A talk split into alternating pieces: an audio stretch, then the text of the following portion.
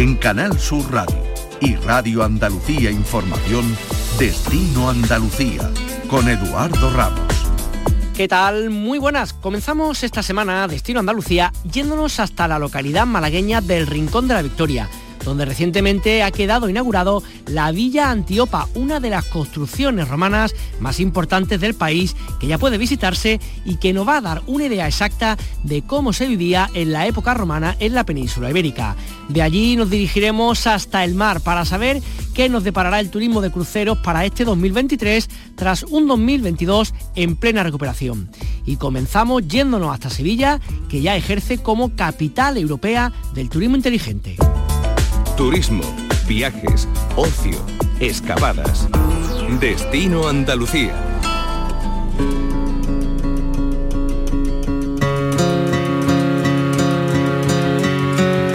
Imagino que ya lo sabrán que Sevilla es desde este mes de enero, este, todo este año 2023, capital europea del turismo inteligente, un título que consagra el modelo de desarrollo turístico de la capital hispalense y que trata de apostar por la inclusión, la sostenibilidad y el situar al residente en el foco de la estrategia del desarrollo turístico. Con este reconocimiento se sitúa a Sevilla en la parte alta de los rankings internacionales y supone una ayuda para elevar su perfil y ganar visitantes en su promoción del destino que ofrecen a una ciudad compartida donde uno de cada cuatro habitantes vive del turismo. Saludamos hasta ahora Antonio Jiménez, director gerente de la Sevilla City Office. Antonio, ¿qué tal? Muy buenas. Hola, muy buenas tardes a todos. ¿Qué tal? Gracias por estar con nosotros. Cuéntanos un poquito. Comenzamos en el mes de enero, con lo cual estamos prácticamente dando los primeros pasos. ¿Qué se va a notar o qué va a tener, digamos, Sevilla como capital europea del turismo inteligente para este 2023? Eh, bueno, efectivamente, estamos arrancando el año en puertas de Prefitur y sobre todo empezando a celebrar eh, los primeros, los primeros, o dar esos primeros pasos del año de la capitalidad de turismo inteligente a nivel europeo, ¿no? y básicamente Ahora mismo lo que estamos es en el gran, en el gran o poniendo en marcha iniciativas que ya veníamos trabajando con ellas en nuestra estrategia global de posicionamiento turístico, que, es el Sharing is Smart, que compartiendo somos más inteligentes y como bien decías, colocamos al, residente en el centro de, de la estrategia turística y lo hacemos partícipe de, ese modelo de modelo de, crecimiento turístico y modelo de, ciudad que tan importante es para, para atraer el, el turismo y sobre todo generar, generar economía. En cuanto a lo que el jurado ha valorado para que Sevilla se convierta ¿no? como en esta capital europea del turismo inteligente, se habla de la accesibilidad, de la sostenibilidad, de la digitalización y de la apuesta por el patrimonio histórico y la creatividad. Eh, digamos que como es un buen marchamo, digamos, el que se pone la ciudad de Sevilla con estas cuatro categorías, ¿no? Efectivamente, efectivamente. Y ahí, mira, yo creo que lo más importante dentro de, esas cuatro grandes pilares en los que hemos centrado la candidatura y toda la estrategia de eventos y de políticas turísticas durante este año 2023.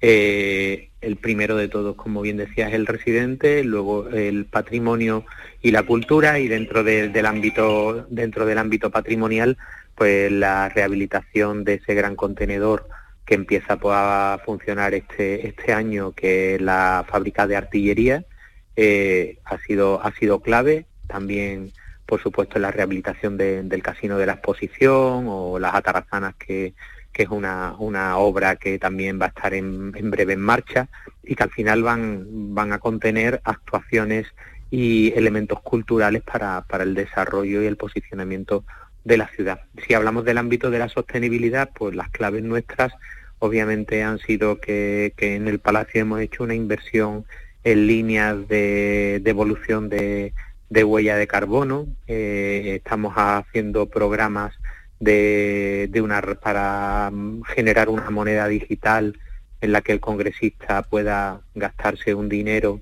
eh, en una red de establecimientos adheridos y que son pequeños establecimientos repartidos por, por diferentes zonas de la ciudad. Eh, en el tema de accesibilidad, pues obviamente hemos hecho una inversión importantísima para que la ciudad sea accesible para todo tipo de personas en, definitiva que, tenemos muchísimos elementos que hemos venido trabajando y que ahora ya están dando dando su su, um, su fruto ¿no? y, en el ámbito de la digitalización obviamente pues hemos hecho una apuesta muy importante eh, a nivel a nivel de ciudad y, y también en el ámbito del turismo pues hemos cambiado las estrategias a, a un posicionamiento de una ciudad eh, muchísimo más más digital y más y más accesible en el ámbito digital, incluso con la creación de esa Smart Tourist Office que, que tanto reconocimiento ha, ha, recibido ya, pues, pues también es una parte de, esa estrategia. ¿no? Además estoy pensando, Antonio, que durante mucho tiempo, y todavía pasa ¿no? en, algunos sectores del turismo, parece que solo cuenta lo cuantitativo, la cantidad de personas que vienen, los números de vuelos, los números de escala en, los distintos eh, puertos de Andalucía, pero realmente también hay que tener en cuenta otras cosas, como decía, ¿no? un poco el hecho de, cómo se convive, cómo convive el turismo con las personas y que realmente el turismo hay que ir modificándolo continuamente para adaptarlo a nuestra economía, que es importante, pero nuestro día a día también como ciudadanos, ¿no? Efectivamente, entonces llevas toda, toda la razón y sabes que hemos hablado en alguna vez anteriormente en el, en el ámbito del TIS, que también es importante para esta candidatura, el Tourist Innovation Summit, eh, pero nosotros tenemos claro, bueno, incluso desde hace muchos años, ¿no? cuando hablábamos de, del residente en el centro de la estrategia, pues obviamente eso no es cuantitativo.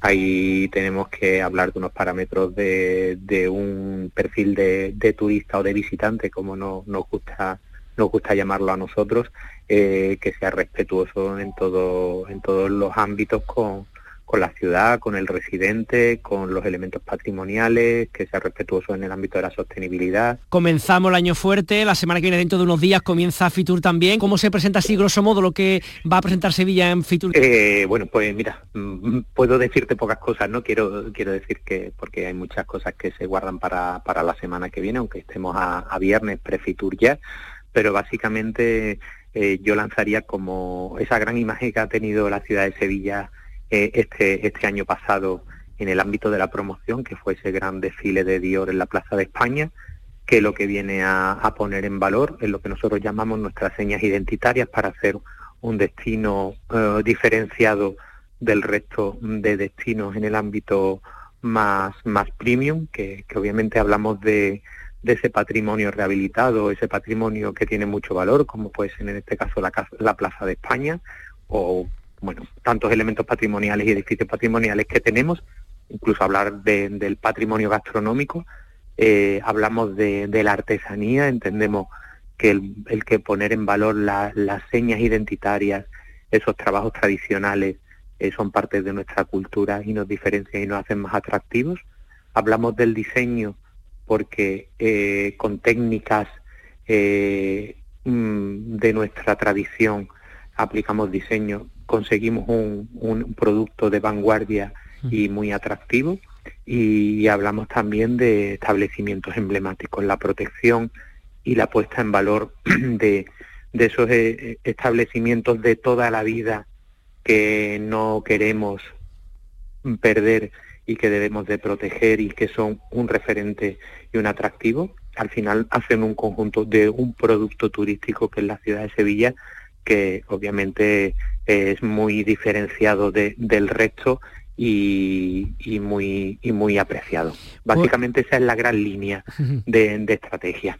Pues estaremos muy pendientes de lo que presenta Sevilla en Fitur junto con el resto de Andalucía, por supuesto, y además de lo que va a pasar en la capitalidad europea del turismo inteligente en este 2023 en la capital sevillana. Antonio Jiménez, director gerente de la Sevilla City Office, gracias por atendernos. Un saludo y buen año.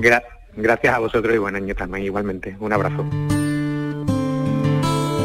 Destino Andalucía en Canal Sur Radio y Radio Andalucía Información, con Eduardo Ramos. La marea me dejó arenas de plata que pondré en el reloj el tiempo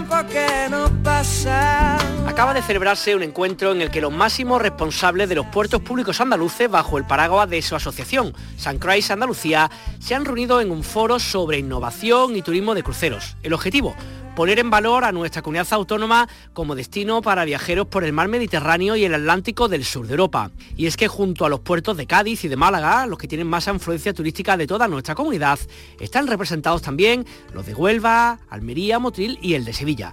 Rafael Carmola es el presidente de la Autoridad Portuaria de Sevilla y de la Asociación San Croix Andalucía. Rafael, muy buena, ¿con qué objetivo os juntáis en los puertos andaluces para esta cita? Hola, muy buenas. Celebramos pues una de las actividades más potentes que tenemos programadas, que es el impulso de startups para que estudien aquellos problemas, aquellas necesidades que tenemos los puertos, los puertos de Andalucía, para digitalizarnos, adaptarnos, gestionar adecuadamente pues todo el turismo de cruceros que llega a nuestra tierra.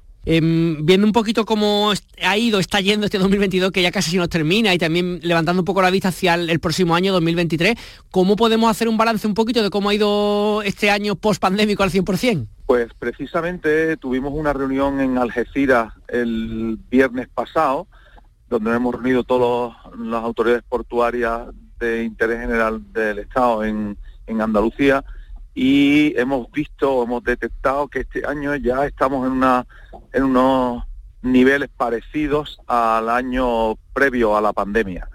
Hemos tenido durante el año 20 un parón absoluto, el año 21 fue un año pues donde se, se reactivó la industria del turismo de cruceros y en este año 2022 ya hemos visto cómo eh, el número de cruceros que han llegado a nuestros puertos pues es un número elevado, pero además también venían ya con un nivel de cruceristas con un, con un aforo mucho mayor.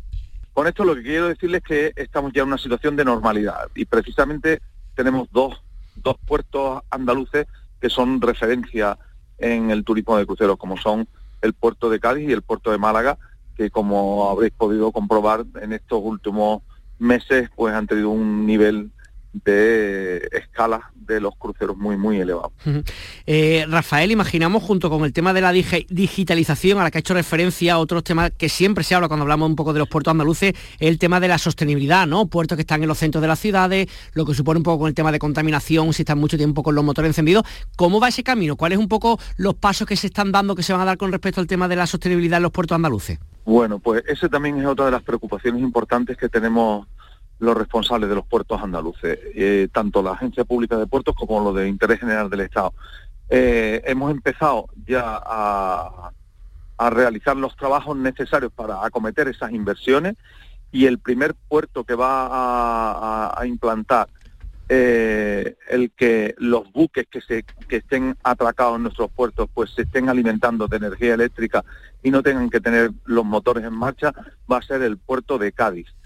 Eh, va a ser el puerto de Cádiz inmediatamente. Y el resto de puertos, el puerto de Málaga, el puerto de Sevilla, el puerto de Motril, pues estamos trabajando todos, el puerto de Almería también, no creo que se quede atrás, estamos trabajando todos precisamente en avanzar en ese en esa línea, que es muy importante para nosotros y que estamos trabajando precisamente en esa mejora en los muelles para eliminar eh, problemas desde el punto de vista medioambiental.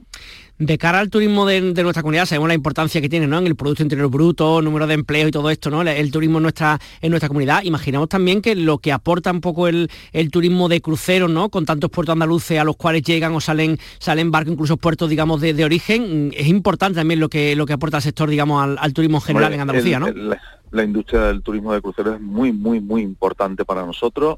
Eh, tenemos que incentivarla porque genera muchos puestos de trabajo, mucho empleo y muchas posibilidades de oportunidades de negocio.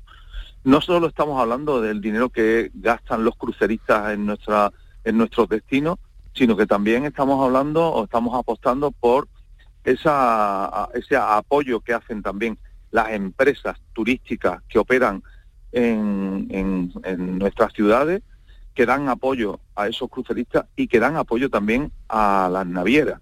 Estamos hablando de suministros a los buques, estamos hablando de empresas turísticas especializadas, eh, estamos hablando en definitiva de un sector que eh, se bueno que se beneficia muchísimo de, este, de este turismo tan especializado.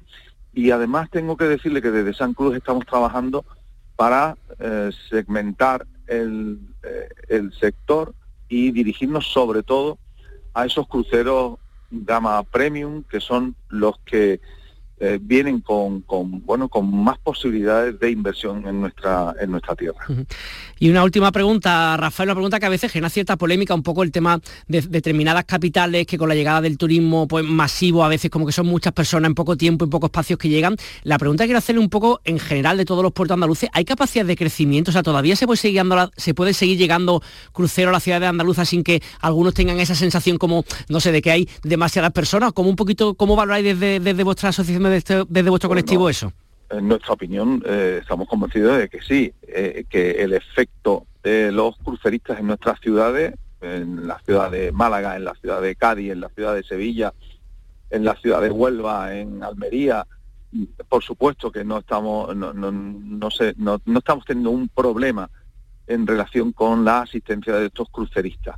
Lo que sí que queremos, y por eso hemos lanzado ese reto, es poder gestionarlo adecuadamente. Claro. Eh, si en Málaga, eh, que recientemente estuve también de visita aquí y vi que había cinco cruceros, que coincidían cinco cruceros en el mismo día, eh, si vienen con pues con 4.000 4.000 cruceristas, 4.000 pasajeros o con 3.000 pasajeros, estamos hablando de que coinciden en un día 15.000 personas, eh, bueno, no, en el supuesto caso de que todos bajaran al mismo tiempo sería un problema. Por eso lo que queremos es ajustar adecuadamente y marcar unos itinerarios para que el crucerista se sienta cómodo, disfrute de nuestras ciudades, disfrute de los destinos, que pueda descubrirlo y repetir que eso es lo que nos interesaría, que pudieran repetir a nuestras ciudades. Pues Rafael Carmona, presidente del puerto de Sevilla y de Suncres Andalucía, la asociación que engloba todos los puertos de nuestra comunidad autónoma, muchísimas gracias por estar en el micrófono de Canal Sur Radio. Un saludo, buen día.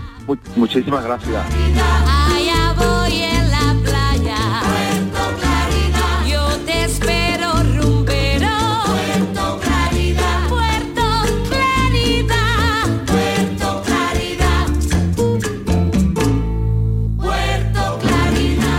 En Radio Andalucía Información y Canal Sur Radio, Destino Andalucía con Eduardo Ramos.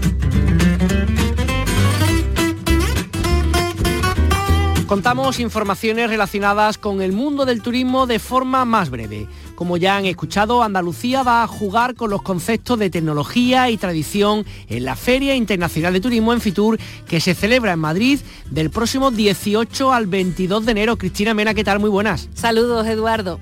Andalucía estará presente en la 43 edición de Fitur con un expositor que ocupará 5.300 metros cuadrados, el mismo espacio de la pasada edición, y mostrará un equilibrio entre tecnología y tradición.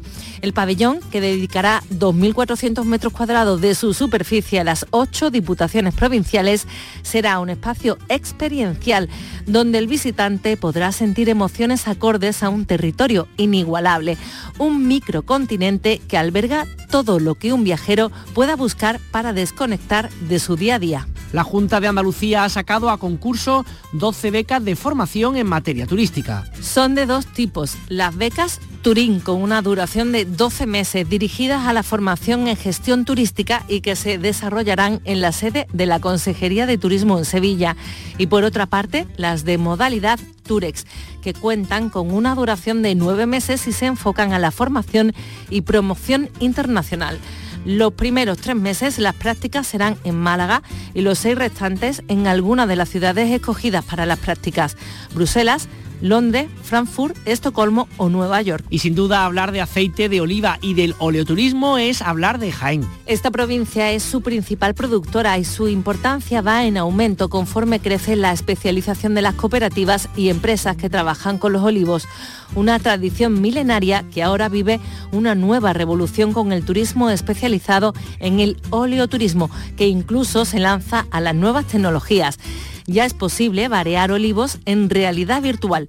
Lo propone la empresa jiennense Picualia. Los aeropuertos andaluces recuperan el 2022 el 90% de los viajeros prepandémicos con casi 28 millones de viajeros. Por aeropuertos, el de Málaga ha cerrado el año con 18 millones y medio de pasajeros, aún lejos de los 20 millones de 2019, pero con una positiva evolución que obedece al dinamismo que ha mostrado a lo largo del año tanto el tráfico nacional como el internacional. Por su parte, el aeropuerto de Sevilla cerró el año con casi 6.800.000 pasajeros. Los aeropuertos de Jerez y de Granada, con casi un millón de usuarios, también han recuperado entre el 75 y el 80% del total de viajeros. Destino Andalucía. Un viaje semanal en Canal Sur Radio.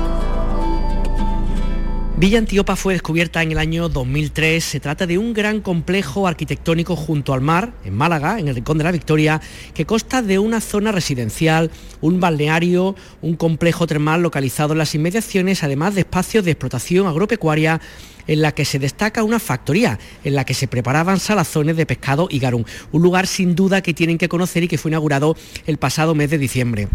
Tenemos con nosotros pues alguien muy importante para este proyecto. Muy buenas, ¿cómo es su nombre y su responsabilidad, por favor? Hola, muy buenas. Yo soy Juan Botita Salado, fui el arqueólogo que excavó en 2003 de la villa. Soy el director actualmente del Museo de Nerja y el director técnico de la puesta en valor y de la museografía de la villa cuando uno entra quizás lo más llamativo que hay de todo, cuando uno está en la parte de entrada donde tiene que comprar su billete es que se asoma y ya ve todo lo que hay, es como un espacio como anormalmente precioso, ¿no? Claro, eh, eso es lo que hemos pretendido. Hay que destacar la labor que ha hecho el arquitecto, ¿eh? Jaime Lucena, que, la verdad es que tuvo la sensibilidad, que es muy importante en la arquitectura, y sobre todo supo captar perfectamente lo, que teníamos en, la cabeza, porque los arqueólogos, algunos dibujan mejor, otros peor, yo soy malísimo dibujando. pero tenía toda la idea en la cabeza, pero necesitaba alguien, un artista que plasmara. Y efectivamente lo que queríamos es que cuando alguien entre a, taquilla, eh, en la pecera vea todo lo que, de un, de un vistazo, todo lo que se pueden encontrar.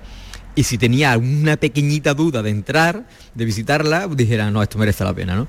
Y efectivamente, la verdad es que mm, creo, creemos que, que hemos conseguido eh, ese factor sorpresa, ¿no?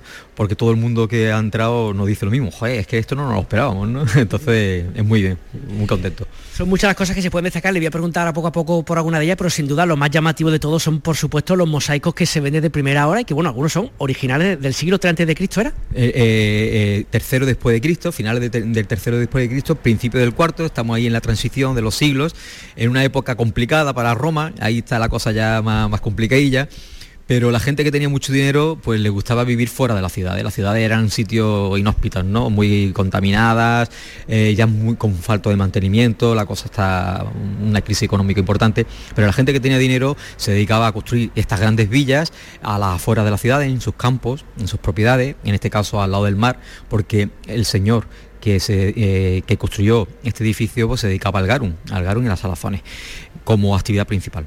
Entonces, efectivamente, lo que nosotros estamos contemplando ahora es la zona de residencia, lo que es la Gran Villa, ¿eh? donde vivía toda la familia del Dominus. Y, bueno, claro, pues decoraban sus suelos con mosaicos, sus paredes con estucos pintados y, ya la gente que venga a ver la villa no solo lo van a poder ver in situ, sino que van a ver una serie de infografías de cómo sería una reconstrucción en, 3D el edificio, incluso podrán ver en vídeos de cómo se construían los mosaicos y cómo se hacían los estucos, ¿no? Es decir, lo que intentamos es que no solo vean en situ el yacimiento, sino que también haya una serie de recursos didácticos y que cuando el visitante se vaya de aquí pues tengo una idea bastante generalizada de cómo funciona la villa, cómo se construían las villas y cómo era la vida en ese momento. Además, el primer eh, mosaico que se ve, por lo que comentaba, es de lo más importante, porque tiene una representación de quién exactamente. Claro, fíjate tú que por desgracia eso no lo hemos podido cambiar, porque me hubiese gustado que hubiese estado al final, como los buenos finales, pero la cosa es como es. Eh, es eh, el mosaico de la habitación, del dormitorio donde dormían los dueños de hecho es la habitación más grande. Y tiene en el centro un emblema que es un, mosaico circular de un metro de diámetro, donde se representa el mito de Satir y Antíopa. Satir es Zeus, que es muy enamoradizo, eh, que está intentando, disfrazado de sátiro, que está intentando ligarse a Antíopa, que es una diosa, una diosa, perdón, una princesa tebana y ahí están con el ritual ¿eh? del ligoteo. De hecho están desnudos, ella con su con su pandereta aquí en la de esta, están haciendo al final una danza nupcial, ¿no? De ritual, ¿no? y, es el que da nombre a todo el complejo, a, a Antíopa, a Villa Antíopa. Ha hecho referencia que el, dueño de este espacio se dedicaba al garum. Para aquellos que no lo conozcan, ¿qué era el garum exactamente y, cómo esta persona puede tener tantos recursos con respecto a este? el garum es una salsa que, se realiza con pescados, pescado, sal, especia y agua. Y, lo utilizaban sobre todo para condimentar eh, e impulsar los sabores, ¿no? Eh, aumenta lo que son todo lo que son los sabores de, las comidas.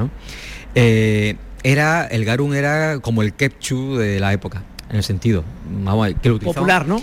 Que lo utilizaban para todo pero era mucho más caro que el ketchup y era una cosa más delicatessen, ¿eh? aunque después había muchos niveles también de garum, ¿eh? de calidades, incluso del propio proceso de elaboración del garum se reutilizaban un montón de cosas, ¿no? Por ejemplo, eh, la pasta que se hacía con los sólidos, pues se hacía para hacer una especie de paté, ¿no? incluso con las obras de los pescados y eso se hacían pienso para los animales. Es decir, que, el, garum servía para todo. Pero lo que es el licuomen, que es lo más depurado, lo más fino, lo utilizaban para condimentar y aumentar los sabores de, las comidas aquellos que no que visiten este espacio en el Rincón de la Victoria, ¿no? aquí en, Málaga, además de ver, digamos, este mosaico que hemos dicho, ahora también de la realidad aumentada, y también he visto por ahí al fondo que hay como una pantalla de imágenes donde hay personas de la época como que te interpelan y te hablan, ¿no?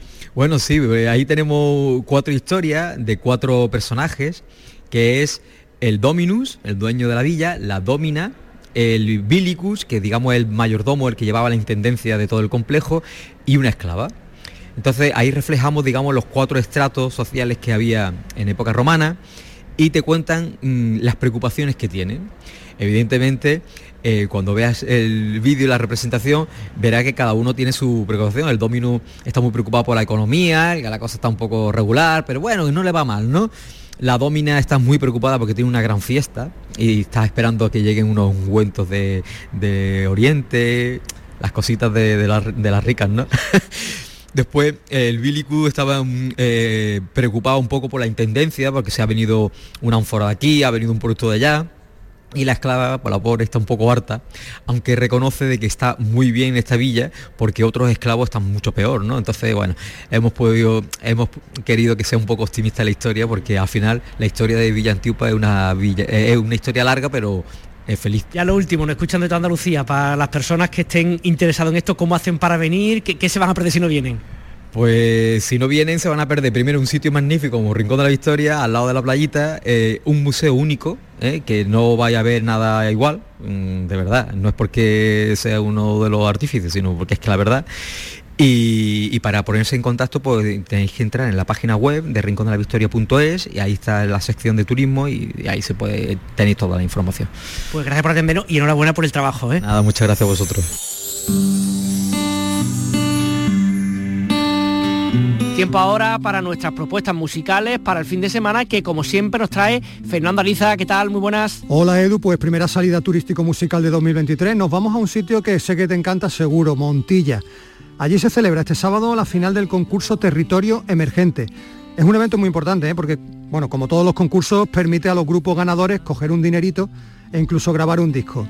Ya sabes que eso no está al alcance de todo el mundo. Bueno, muy fanáticos aquí siempre de estos concursos que en el caso de Montilla tiene a tres bandas finalistas, los sevillanos Nuevo Berlín, los malagueños Neptunia y el gaditano Denis Denis. A ver, como no, podemos ni debemos decantarnos por ninguno, lo que estamos escuchando ya eh, es Piedra Dropa, una banda local, banda de Montilla, que también se va a subir al escenario del Teatro Garnelo el sábado, eso sí, como grupo invitado. Bueno, ya daremos cuenta del ganador en local de ensayo que para eso estamos. Pues escucharemos los vencedores en tu programa, Fernando, el programa que presenta en Canal Fiesta. Muchas gracias a todos, les esperamos aquí en Destino Andalucía la semana que viene.